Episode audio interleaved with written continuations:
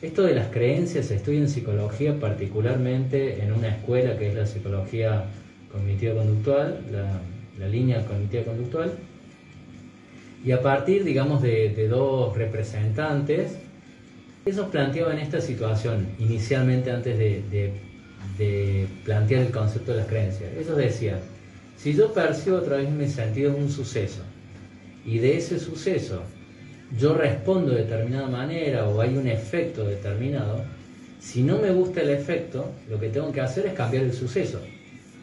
O, dicho de otra manera, si yo cambio el suceso, tiene que cambiar el efecto. Y eso en teoría suena bien, en lógica suena bien, pero es una premisa verdadera, es una conclusión falsa, porque en realidad yo puedo cambiar el suceso y, no cambia el efecto. Con mis sentidos percibo que el cielo está nublado ese es el suceso A, cielo nublado y la percepción sensorial del cielo nublado. El efecto de eso es me quedo en casa, o siento frío, o me da fiaca. Entonces, ellos planteaban que si yo no quiero sentir fiaca, tiene que cambiar el suceso A, o sea, tiene que salir el sol. Para que cambie el efecto, tiene que cambiar el suceso. El problema es que, que sale el sol y yo sigo con fiaca. O sea, cambió el suceso A y el efecto es el mismo. O incluso que para días nublados no todo el mundo sienta fiaca. O sea que el mismo suceso tiene distintas conductas y distintos efectos en distintas personas. Entonces ellos lo que estaban planteando es que falta un elemento intermedio, lo que en ese momento le llamaron la caja negra, que es cómo yo decodifico el suceso, lo significo y después me comporto. El evento viene siendo el elemento A, caja negra, y el efecto de la conducta es el C. El B, el que está en el medio, es la adjudicación de significado que yo le doy a eso. Esa es la creencia. La creencia es la que ordena entonces el día nublado, ordena que yo responda con.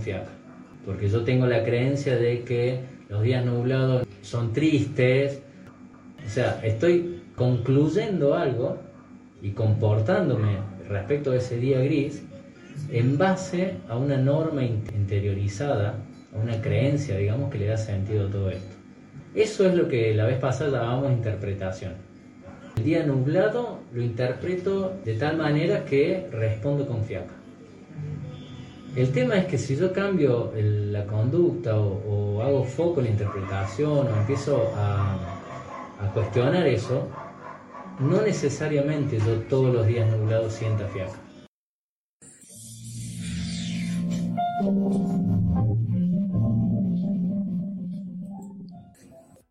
Cuestionarlas, ponerlas a prueba, digamos, ¿no?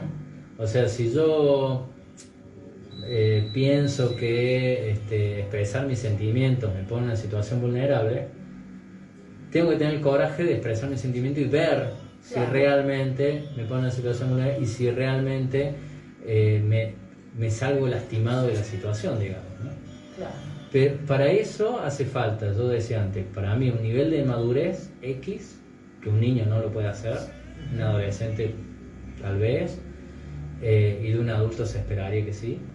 Y hace falta un nivel de, de como de flexibilidad, de, digamos, casi de aventura, diría, ¿no? De decir, bueno, a ver, voy a ver qué pasa si yo hago lo contrario a lo que creo que a la norma, digamos, a la norma interna, a la creencia interna. Voy a ver qué pasa, a ver si realmente A más B me da C.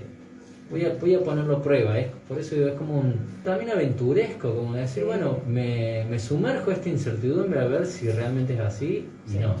Decimos al principio que una creencia es una generalización, es decir, que a partir de uno, dos, tres casos, yo generalizo todo. Entonces es muy probable que si yo me, entrego a esa situación de, aventura, de querer cuestionar y ver qué pasa, es probable que al principio el resultado fomente mi creencia, porque yo en realidad ya estoy predispuesto. Ahora, si yo sigo insistiendo, lo más probable es que el resultado sea incoherente o contradictorio con la creencia. Porque la verdad es que hay más cantidad de posibilidades que no entran en la generalización que las que sí entran. Porque la generalización está hecha en base a uno, dos, situaciones puntuales que yo las tomo como paradigmáticas, pero no son paradigmáticas. También es interesante saber que una creencia no es ni verdadera ni falsa. O sea, que expresar tus sentimientos es malo no es ni verdadero ni falso. Es verdadero para la persona que así lo cree. Tiene el estatuto de verdadero para esa persona. No es que yo puedo cuestionar tu creencia en base a mi opinión o, mi experiencia, si tu creencia es más verdadera o es más falsa. Quiero decir, ninguna creencia de ninguna persona es más verdadera que la del otro, porque en realidad es verdadero para mí. Lo que sí podemos consensuar que algo es verdadero o es falso es un hecho, digamos, científico. Digamos, por ejemplo, ya está científicamente probado que la Tierra es redonda. Entonces, eso, aunque yo no lo pueda probar, lo asumo como un hecho científico y para mí eso es verdadero y no es cuestionable. La ley de gravedad. Si yo suelto una manzana a un metro de altura, la manzana va a caer al piso. Eso no es una creencia, eso es un hecho científico verdadero. Las creencias, al no ser ni verdaderas ni falsas, son probablemente incomprobables y además son irracionales. Entonces digo que para mí sea mejor o me evita un sufrimiento el no expresar mis sentimientos, si yo lo quiero comprobar es porque lo estoy poniendo en discusión, en tela de juicio.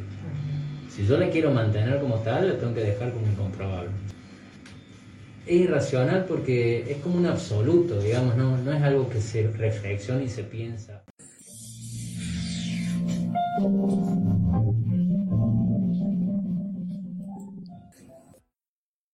Las creencias se van, yo decía antes, se van adoptando, uno las va recibiendo casi por osmos, digamos así, desde la infancia, porque es la manera el marco de referencia que tienen mis papás y mi mamá. Y ese marco de referencia va generando, digamos, la estructura de qué es lo aprobado o lo desaprobado, qué es lo amado o lo no amado, lo deseado o no deseado. Entonces un niño que necesita ser aceptado, valorado, querido por sus padres, no le queda otra que ir adoptando los marcos de referencia de sus padres, digamos.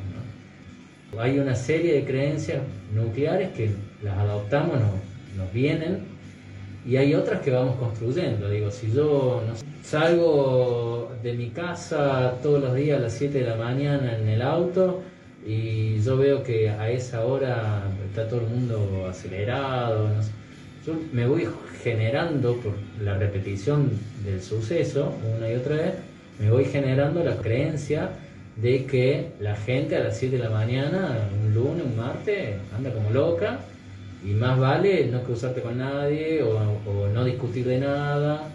Uno va generando esas creencias